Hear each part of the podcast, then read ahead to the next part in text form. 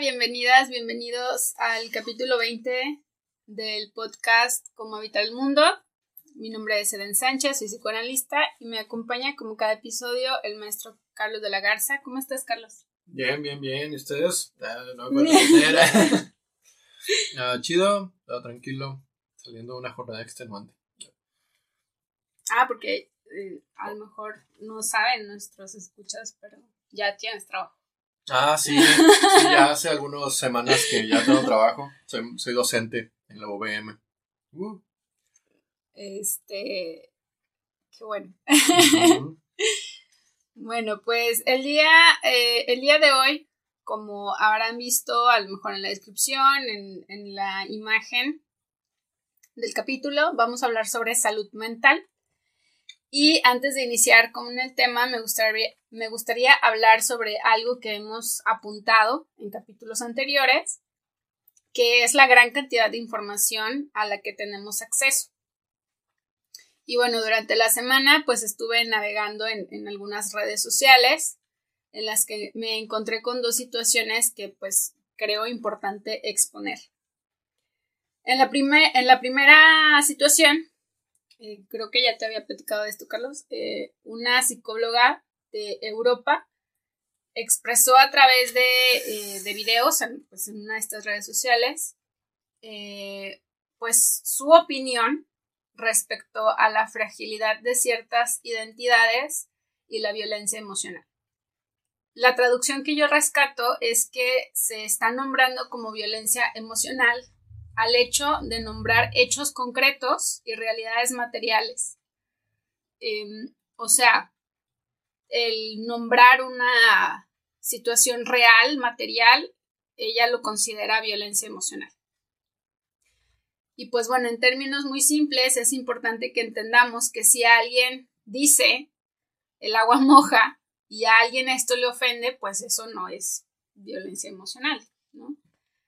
Eh, también es importante que entendamos que se trata de generalidades, que si bien no son la regla ni una ley absoluta, son guías que nos permiten cohabitar como grupo social. Es decir, que las generalidades nos sirven para darnos a entender, no para decir toda la gente o todas las personas son, son así. ¿no? Otra situación es otro video de un, creo que sí era psicólogo, según entendí, según él decía, ¿verdad? Porque pues realmente no, actualmente no podemos saber, pero él, decía que, que es psicólogo, es de Sudamérica y afirmó, mm, no como una opinión, sino como un hecho, que los psicoanalistas no podemos trabajar con personas que tienen diagnóstico de esquizofrenia. ¿Por qué? ¿Por qué no? Porque lo digo yo. ah, ok.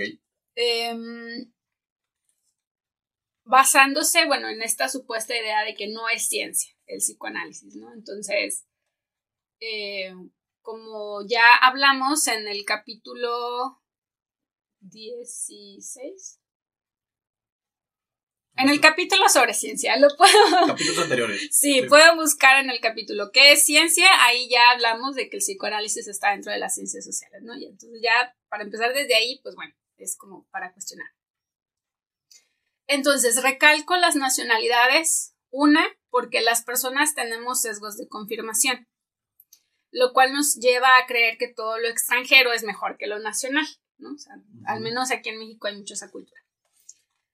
Eh, y pues bueno, es importante tener en cuenta todas las variables. Eh, es importante tener en cuenta que todas las variables de un evento son parte del pensamiento crítico. ¿sí? Es decir, esta persona de qué, nacionalidad tiene, cuál es su profesión, a qué se dedica, es hombre o es mujer, eh, cuál es su ideología, etc.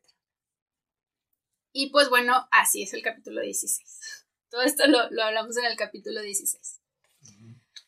Ahora, respecto al tema de hoy, pues es importante que también tengamos en cuenta que la visión individual no es la visión colectiva. Un TikToker, un YouTuber, un influencer o el nombre que que gusten utilizar no tiene la verdad absoluta de los conceptos y las preguntas. Sí, que creo que eso es algo que, está pasando mucho. Em, justo para eso funcionan ciertas academias como la RAE o la APA. La generalidad nos ayuda a tener una aproximación de la realidad colectiva, no para tomarlo como una ley, ¿no? O sea, cuando se critica a la RAE, se critica el que se, se intente poner como dogma o como ley y no como una guía. Eh, y si se preguntan si también tienen que dudar de este podcast, pues les diría que claro que sí. ¿sí? Este espacio no es para darles receta de cocina, o sea, de, o leyes absolutas, sino para brindar información científica basada en una ética psicoanalítica, eh, de, psicología social, anarquista.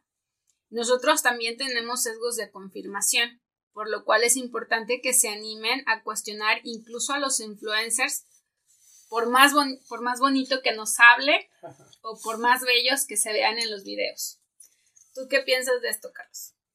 Pues sí, es, es eh, importante dudar de cualquier información que llegue a nosotros y más si es una información de la, ah, de la red global, ¿no? de Internet.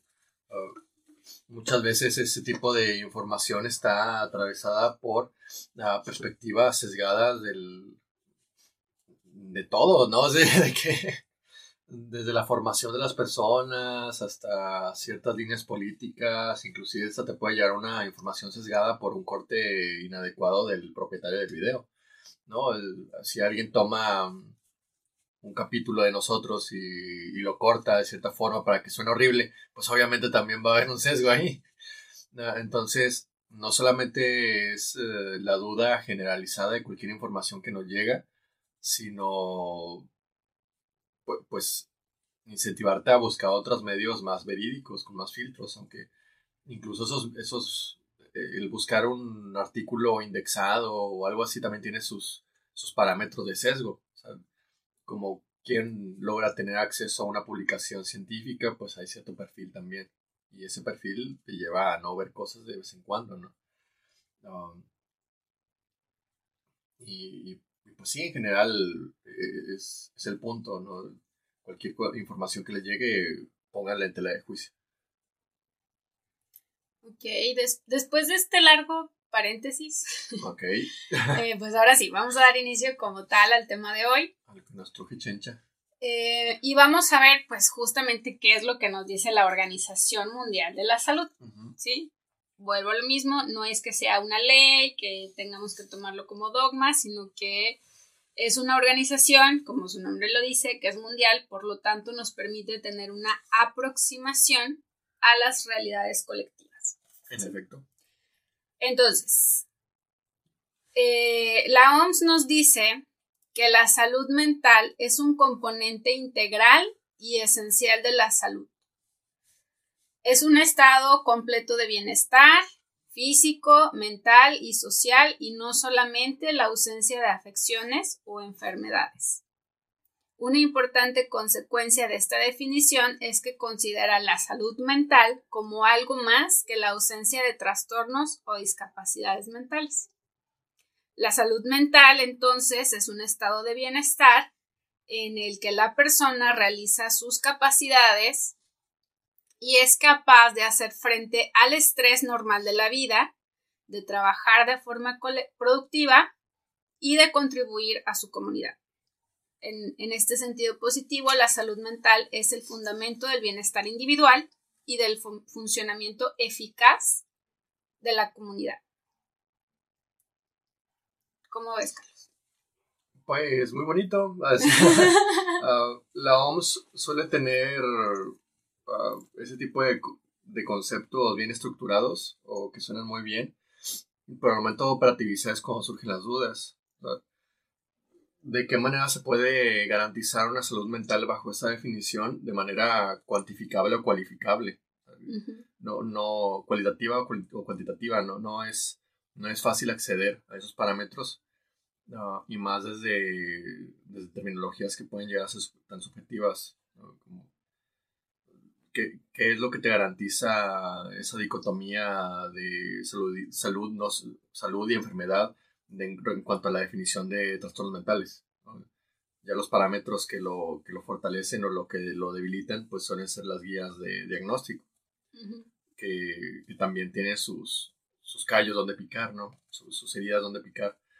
El DSM-4, no, ya el DSM-5, el, ¿cuál otro más? El, el CIE 11. El CIE 11, entre otros, ¿no? justamente hablando de cómo eh, cualificar o cuantificar, justamente la OMS también ofrece o plantea cuáles son los elementos que van a constituir la salud mental.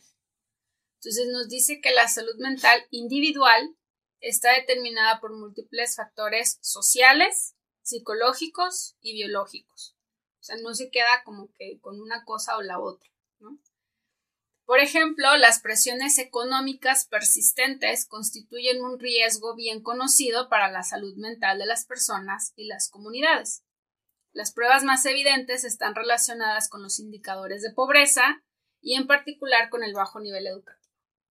O sea, si no hay acceso em, económico o político a una salud digna, pues es difícil que hablemos de una salud mental individual ideal, ¿no? O sea, si, de entrada el Estado no, no lo garantiza, ¿no?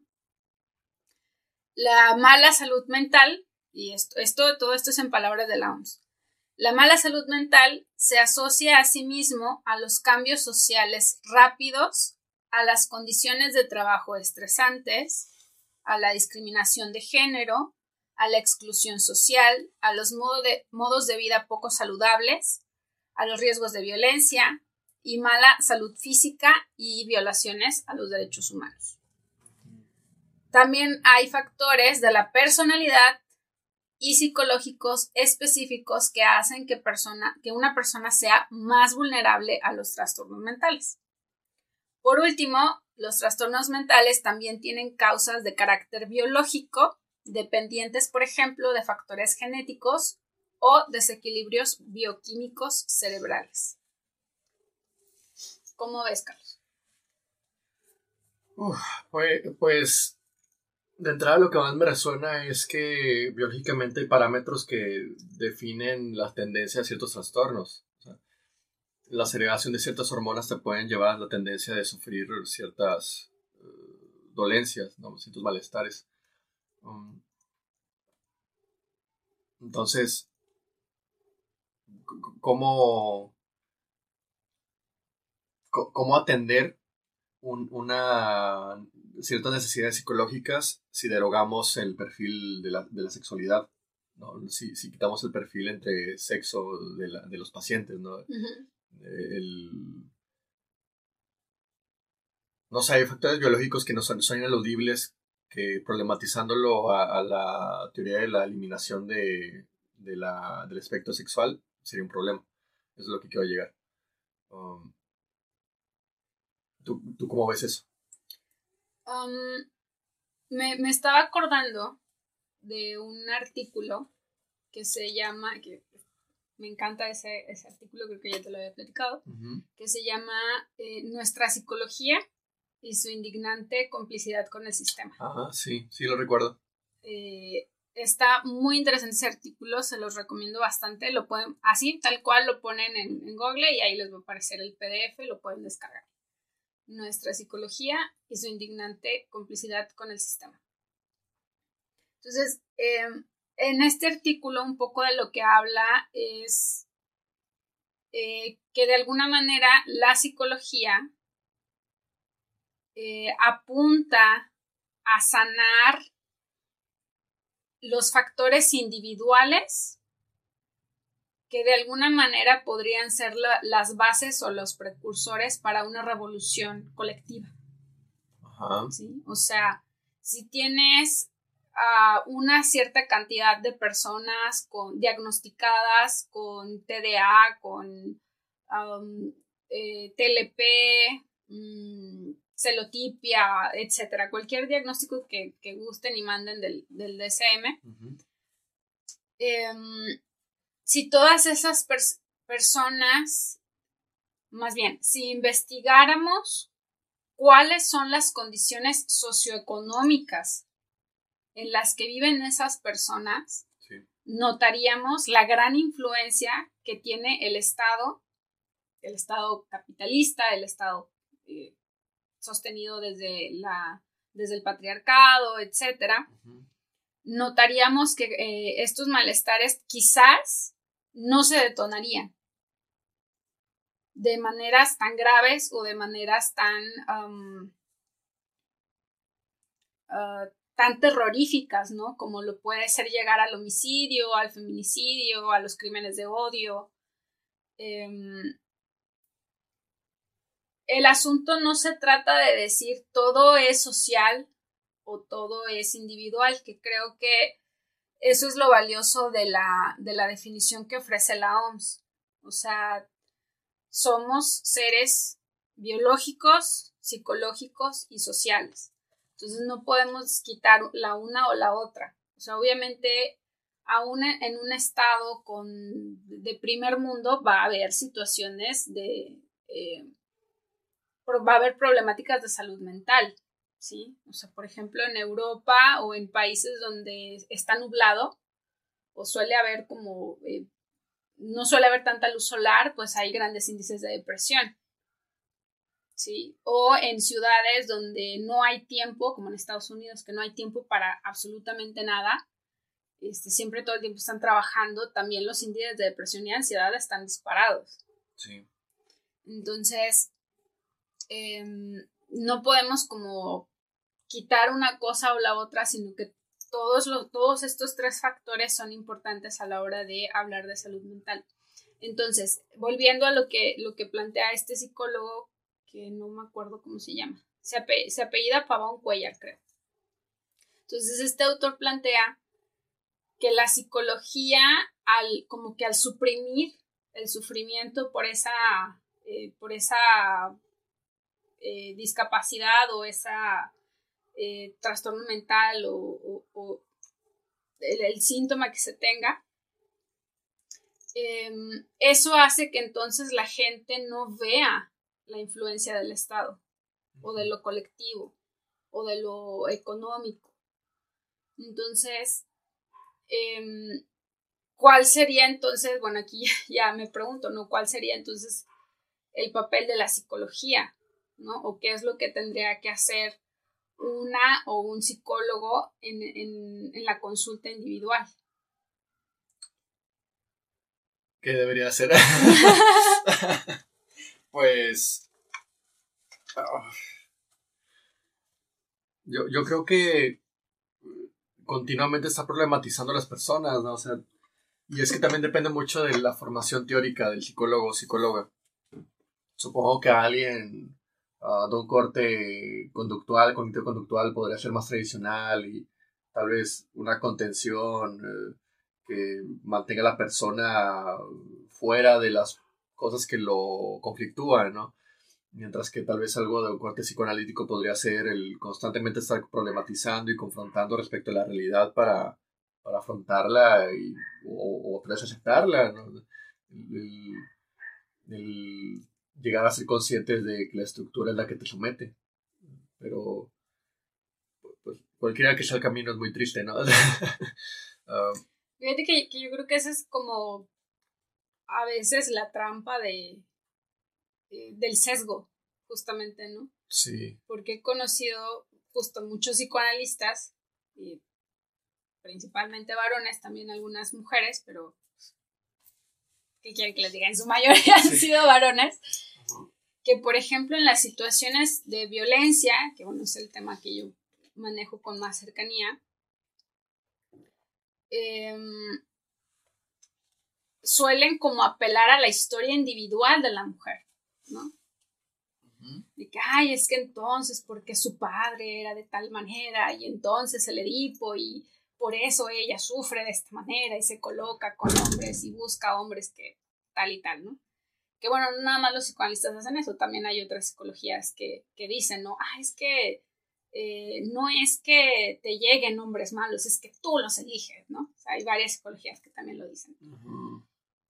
Entonces, em, no, no es tanto como que la teoría como tal, eh, bueno, sí, eh, yo sí creo que el, psicoanálisis se apunta un poco más a, reconocer la realidad colectiva, pero no necesariamente, ¿no? Aquí ya tiene mucho que ver con la práctica individual de los profesionistas, bueno, individual y no tanto, ¿no? Como que hay, hay un, una cuestión ahí colectiva donde los psicólogos se van por la salida fácil, ¿no? Como que, ah, pues es que no podemos cambiar al sistema, entonces el que hay que cambiar es al paciente, ¿no? O sea, es que eh, no, el problema no es que tu jefe te grite, el problema es cómo tú interpretas los gritos de tu jefe. Pues no, o sea, no. Ajá. Em, no se trata de eso, ¿no? Sino de, eh, creo que lo que creo que es importante que hagamos los, los psicólogos es que primero de entrada lo reconozcamos. O sea, que le demos eso el lugar, que lo problematicemos y ya después cada quien verá cómo, cómo esto entra en su clínica, ¿no? Porque aquí también ya depende de los estilos. Sí.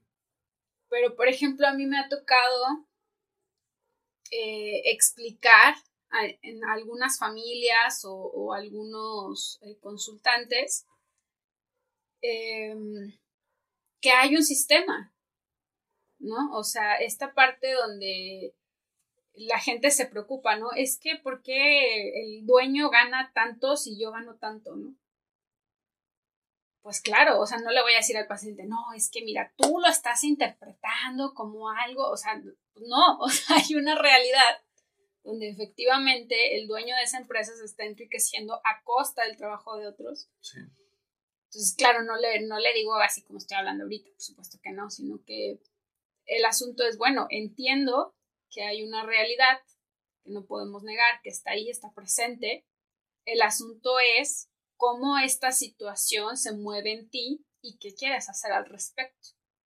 O sea, cuál es tu margen de actuación. ¿Sí? Eso es muy Yo creo que eso es muy diferente. Sí, sí. ¿no? O sea, porque no es lo mismo, ah, es que tú lo interpretas a decirle, esto a ti que te mueve. ¿Cómo tú te sientes con esta realidad que estás viviendo y qué quieres hacer con eso? Y entonces a partir de ahí hay gente que va tomando decisiones, ¿no? Y entonces hay gente que no puede renunciar a sus trabajos y entonces es como un, ay, bueno, estoy evitando tal persona, ¿no? Y ya eso genera un movimiento, porque en ese momento no puede renunciar. Sí, sí. O sea, también no puedo decirle, ay, es que el sistema y incendia la oficina, pues quisiéramos. Ajá, ¿no? O sea, finalmente esa persona tiene que comer, ¿no? Em, tiene que pagar una renta o tienen familia o etcétera.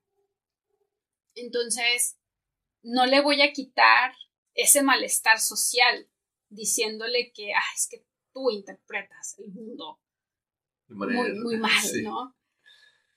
Eh, sino que e incluso a veces esa es también la queja, ¿no? Un poco en el psicoanálisis con algunos consultantes que me dicen es que ahora yo me siento muy bien, pero me doy cuenta que el mundo allá afuera está muy mal.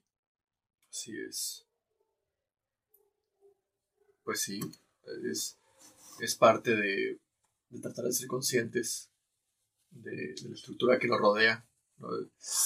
Ah, hay, que hay que asumir las problemáticas de manera grupal este Bauman habla de la uh, ingenuidad de ciertos países-nación al tratar de uh, a, tratar de solucionar problemas globales de forma local.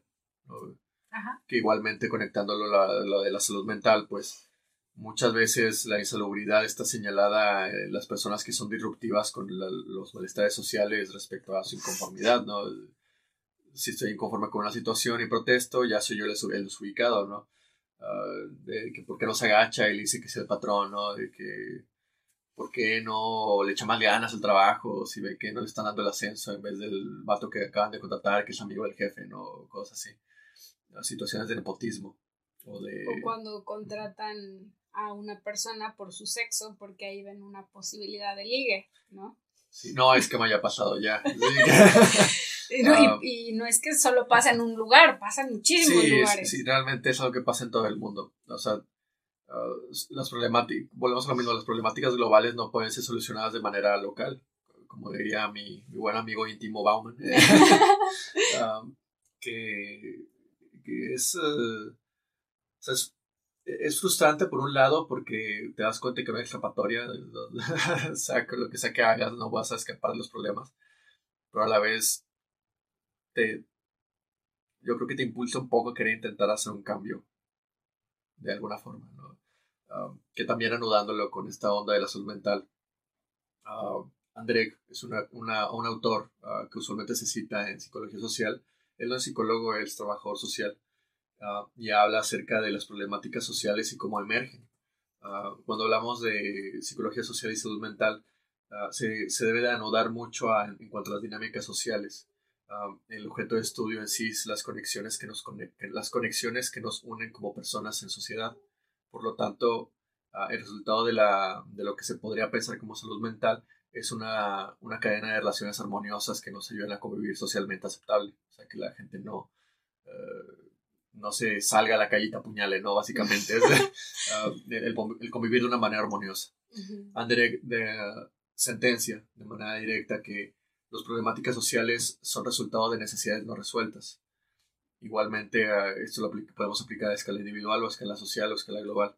Cualquier necesidad no resuelta se va, a desembocar en un malestar que, que, a la vez va a ser una problemática social. Porque la salud pública es un problema social y no individual, por ejemplo. Eh, es ahí lo que se debe cuestionar. y, pues sí, es un poco de lo que pienso al respecto y, y ya. Fíjense que si desglosamos los factores que propone la OMS, a mí me llama la atención que no toma un posicionamiento. ¿sí? O sea, por ejemplo, nos dice que uno de los factores que contribuyen a la salud mental eh, es lo socioeconómico. Pero no nos dice el capitalismo nos está matando, obviamente. Em, y creo que esto tiene un poco que ver eh, con que Mm, por una parte, las ideologías individuales pues también van a influir en cómo justamente percibimos ese o sentimos ese malestar. Por ejemplo, si una persona está muy cómoda en el capitalismo, pues no va a haber problema y su salud mental no se va a ver aparentemente perjudicada. O, o pone tú que sí, pero no va a haber un, un, movimiento por querer cambiar la situación. Me acordé ahorita de lo que, por lo que acabas de decir, me acordé de la esposa de Duarte, que tenía la libretita donde andaba, merezco la abundancia, merezco la abundancia, ¿no te acuerdas? No. Duarte, el gobernador de, ay, no me acuerdo si era, es que había dos Duartes, uno en Chihuahua y otro en Veracruz. Y no me acuerdo, creo que fue el de Veracruz, el que lo auditaron y tenía un chorro de dinero desviado para, o sea, por corrupción y le, le encontraban bodegas con bienes incalculables, así de que millones de millones de dólares eh, eh, en bienes de arte, insumos y demás, ¿no? Y, y, encontraron un diario que era de su esposa, donde ponía de que merezco la abundancia. Era, un, era como un mantra, lo notaba constantemente. Y era porque también, o sea, te remuerde, ¿no? Como toda la corrupción, todo lo que estás ganando por corrupción, pues supongo que era como su forma de decirse, no, aquí no pasa nada. Claro. Entonces, em, desde la postura, bueno, al menos mi postura que es anarquista, pensaría en que, vaya, si intentamos ejemplificar los, estos, estos elementos que nos propone la OMS, en la cuestión socioeconómica yo pensaría, bueno, idealmente una sociedad anarquista, autogestiva, pues traería una, una mejoría en la salud mental. ¿Por qué? Porque entonces no, no, no es que yo me tengo que valer por mí mismo y, este, y que se jodan los demás, ¿no? Como, como muy salvaje, ¿no? De estar siempre a la defensiva, sino que la persona podría decir, yo soy autogestivo y mi grupo es autogestivo. Entonces, si yo necesito ayuda, mi grupo me va a ayudar porque cuando mi grupo necesite ayuda, yo también le voy a ayudar. ¿Sí? Entonces, eh, digo, eso sería como ejemplificando, ¿no? Donde no tengas que preocuparte por qué vas a comer el día de mañana. ¿Sí? donde puedas tener el acceso a la salud física garantizada. Incluso también la salud mental, ¿no? Sí, sí. también menciona que, eh, bueno, habla del factor socioeconómico y también pues habla de, los factores de la personalidad, eh, que serían cuestiones biológicas eh, hereditarias. Que esta es la parte de la que más se habla.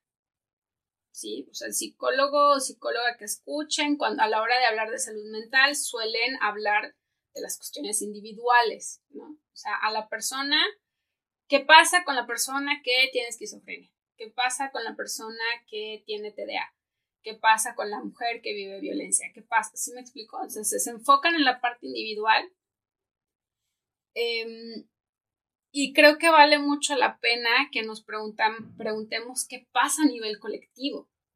Sí. Es decir, por ejemplo, en el caso de la persona que tiene esquizofrenia, ¿qué camino va a tomar esa persona? ¿Qué van a hacer las familias cuyo familiar está en una situación así?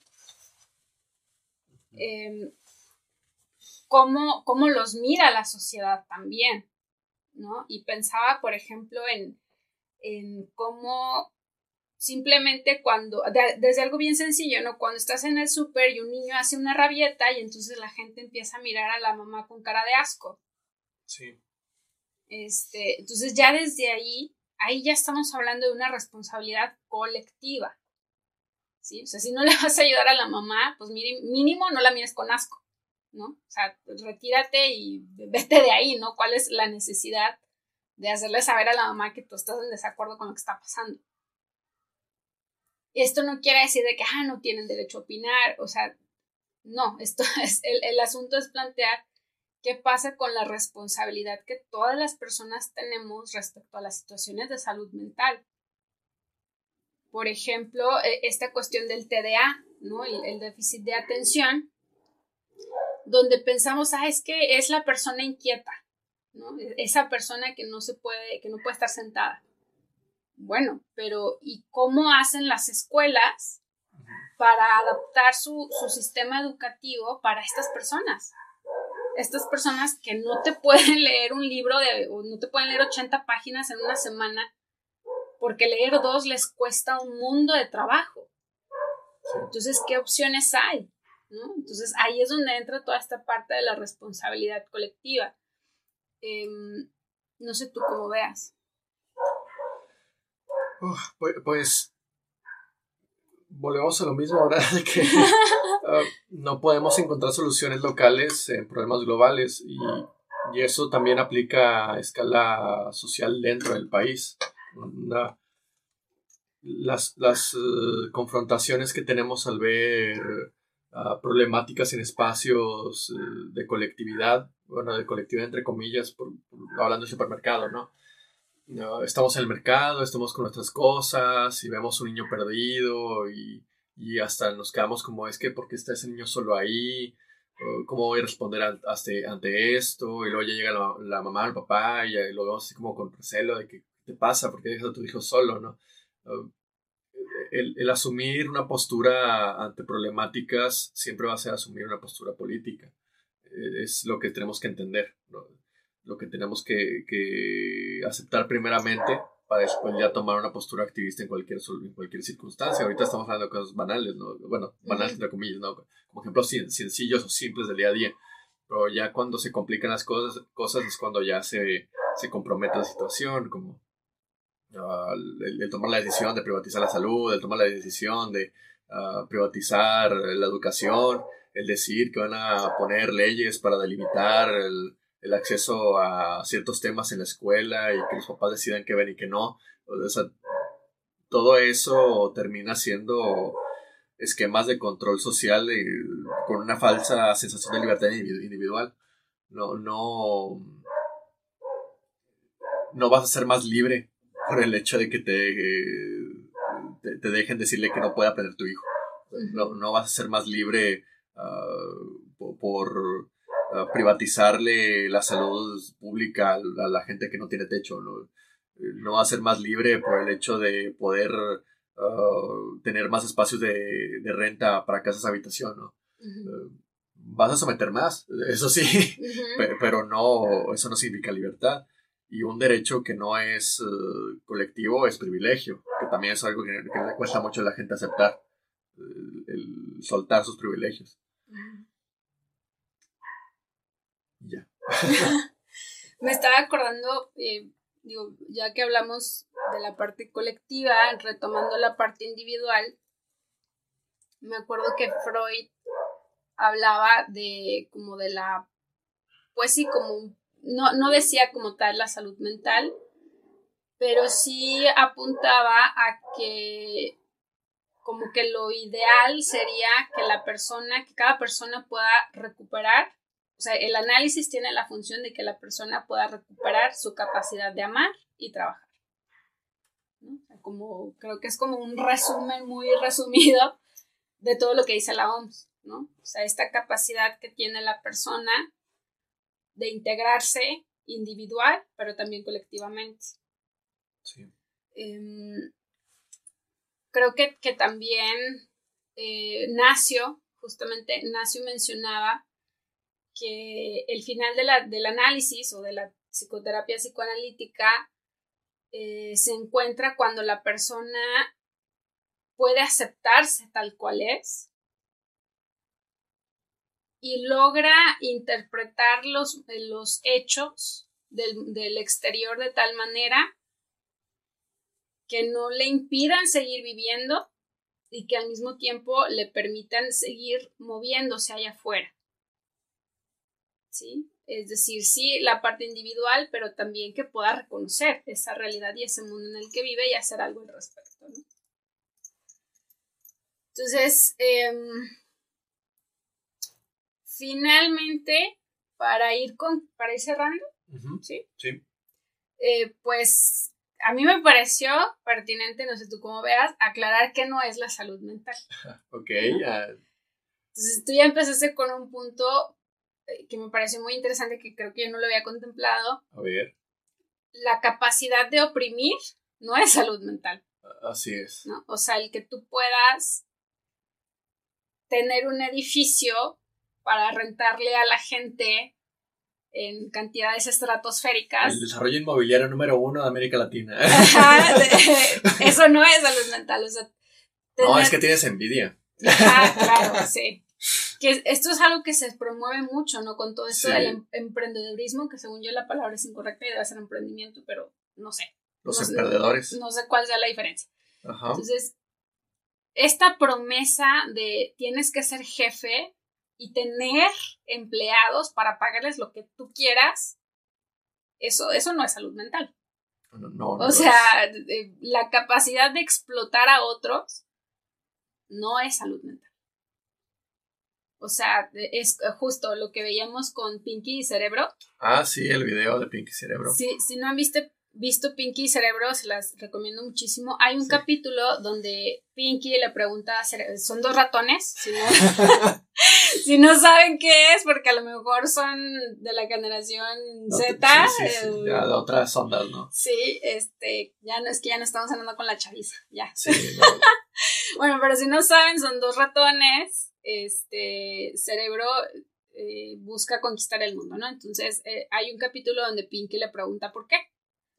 Entonces, Cerebro relata cómo eh, a él le hicieron pruebas de laboratorio para demostrar la. la ¿Cómo se llamaba? Ah, para, inhibirlo. Era un experimento de condicionamiento operante, donde le aplicaban chus eléctricos a cerebro. Ajá, o sea, él, él iba por su quesito, él quería que comer su quesito y le arrojaban choques eléctricos. Así es. Entonces el punto del experimento era que eventualmente él ya no iba a buscar el quesito. Ah, así es, aún y cuando estuviera eléctrico, o sea, aún y cuando no estuviera electrificado el plato, él ya no iba a, a buscar el queso por un reflejo de la, del condicionamiento.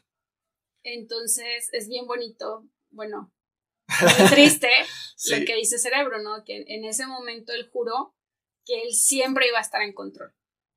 Entonces creo que la promesa capitalista de ser dueño de, y, tú tienes que tener empleados es esa promesa, ¿no? Es esa promesa de que, de que nunca debes perder el control para ser tú el que siempre esté dominando. Entonces yo creo que hay que tener mucho cuidado con eso porque el cerebro estaba pues bastante dañado, ¿no? Por toda pues esa historia eh, de experimentación, ¿no? En efecto. Em, no todo lo que digan los gurúes de las redes sociales es la salud mental, ¿no? O sea... Muchas veces es lo contrario. ¿Alguna que se te ocurra? Ah, eh, pues, ay, no quiero dar publicidad gratis. No, no, no digas cuál gurú, o sea, ¿qué consejos dan? Pues, a ver, déjame pensar. Uh, ay, no se me ocurre ninguno. Cuando me piden algo así, me inhibo. a ver, uh, ¿quién podrá ser? Uh, pues eh, lo más clásico de los gurúes es esta parte de el problema eres tú. Sí. ah, sí. Sí, sí, que, que, el estilo de que si no emprendes es porque te falta decisión. Ajá, si estás ve y empeña que tu casa y preste un préstamo y endeudate y a ver si te va bien. Y ya pierde todo porque te fue mal. Exacto. O si estás triste es porque tú no le echas ganas, ¿no? O sea, eres... Es porque es débil, de mente. Ajá. ¿no? O, esta parte de, deja de echarle la culpa a tus papás porque te, te hicieron daño. O sea, sí, ajá, o sea, hay que llevar un proceso de perdón, etcétera. Ya habrá un capítulo donde hablemos de eso, pero Em, no podemos negar el pasado de las personas. O sea, hay padres que merecen estar en la cárcel. Sí, o pues sea, entonces, esta exigencia de tienes que perdonar a tu agresor, a tu violador. Sí, mataron a tu papá, pero perdona al asesino. O sea, son discursos muy peligrosos. Bastante, porque pues individualiza a la gente de una manera muy fea y los hace creer cosas que no son, ¿no? Es creer mentiras, básicamente. Eh, y aquí otra aclaración, por favor evitemos los absolutismos, ¿sí? No estoy diciendo que no los escuchen, que los cancelen a todos, que vayan y los odien, y o sea, no estoy diciendo eso. Solo reflexionenlo. Ajá. Sí. Eh, poder meditar o tener la posibilidad de, meditar, pues no es salud mental tampoco. Sentirte bien cuando haces compras, pues tampoco no es salud mental. No, pues no, al contrario. También es muy insalubre depender de las compras para sentirte bien. El, el poder tener dinero para pagar tratamientos médicos no es salud mental tampoco. ¿No? O sea, como que, ah, este, sí, me voy a chingar estos tacos, al cabo. La lipo. Este, ajá, o al cabo le pago al gastroenterólogo y, que me dé medicamento. Oh, lo qué intenso, güey. Sí, sí, hay gente que lo hace. Em, otra cosa también que, que promueven mucho los gurúes, sentirse todo, todo el tiempo completa y totalmente feliz eso tampoco es salud mental. Que no te quiten su sonrisa. es tuya. Es tuya. Sí, que, que es salubre. No sentir incomodidad por nada. Eso tampoco es salud mental. O sea, ojo. Si absolutamente nada te enoja, acuérdense, vean el capítulo de Flanders. cuál, es, ¿Cuál es ese capítulo? Ah, donde destruye su casa. Huracán Neddy. Sí, creo que sí. Vean el capítulo de Los Simpsons de Huracán Neddy para que entiendan a qué nos referimos con esto de, de no tener ninguna queja todo el tiempo, ¿no? Echarle ganas, no es salud mental, ¿no?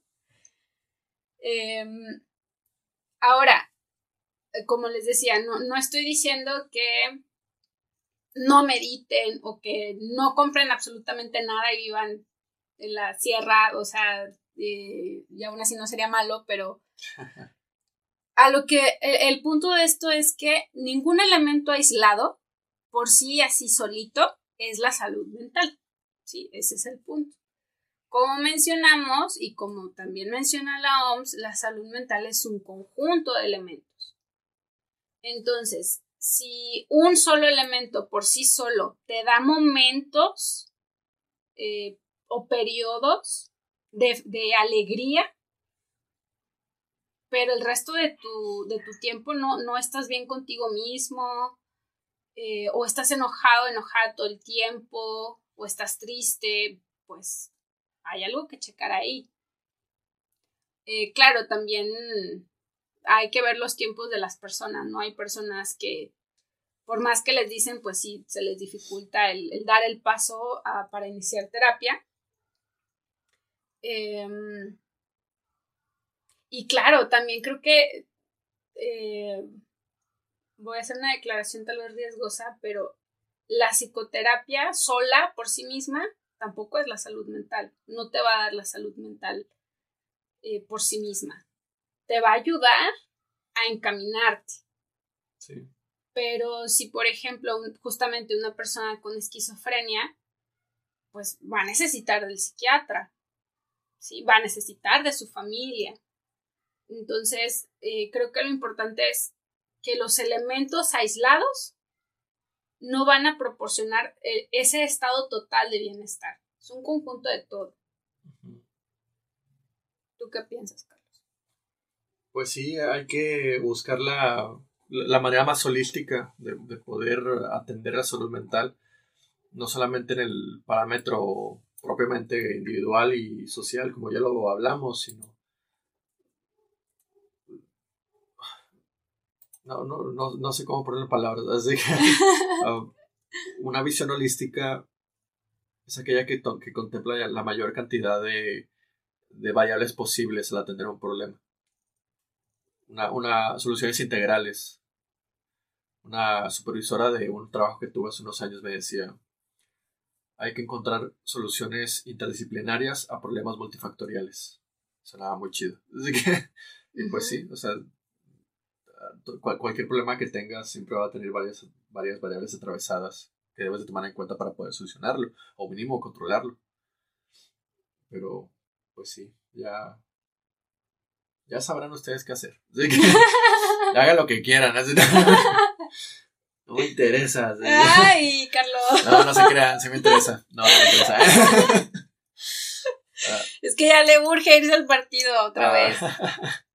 Puede ser. Te voy a acusar cada, eh, con, con los escuchas. no, no me arrepiento de nada. este, pues bueno, con, con, esto cerramos el día de hoy. Eh, creo que este capítulo fue como más, más libre, más, este, más fluidito. Em, y pues bueno, nos vemos en 15 días. Eh, el próximo tema va a ser la importancia del posicionamiento político. Ah, mira. Entonces, eh, ya entramos propiamente a temas eh, en general. Como les había comentado al inicio, pues comenzamos con los temas que son base del proyecto Cómo habitar el mundo. Entonces ya estamos empezando a, temas pues generales. Si les gustaría escuchar algún tema, que les gustaría escuchar nuestra opinión o eh, como estas otras aristas desde las, desde las ciencias sociales, nos pueden escribir por TikTok, Instagram o Facebook. Eh, así lo pueden buscar como tal, como habitar el mundo. Y con mucho gusto les responderemos. Cuídense mucho. Hasta la próxima. Bye.